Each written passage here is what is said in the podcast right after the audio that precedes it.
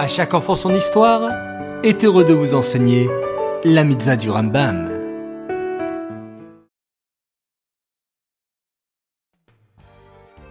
Bokertov les enfants, j'espère que vous allez bien et que vous êtes en pleine forme. Baruch Hashem.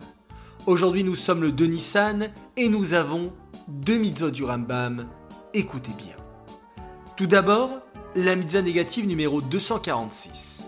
C'est l'interdiction qui nous a été faite de commettre une fraude en ce qui concerne les limites des propriétés, soit de déplacer les bornes se trouvant entre notre terrain et celui de notre voisin.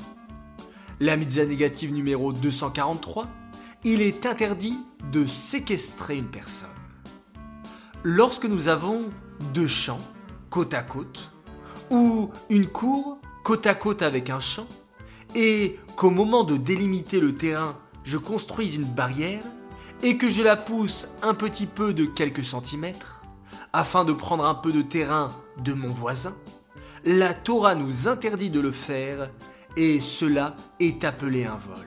C'est pourquoi il faut être très juste dans le partage de terrain. Cette mitzvah est dédiée les Nishmat, Gabriela Batmoshe, Aléa Shalom.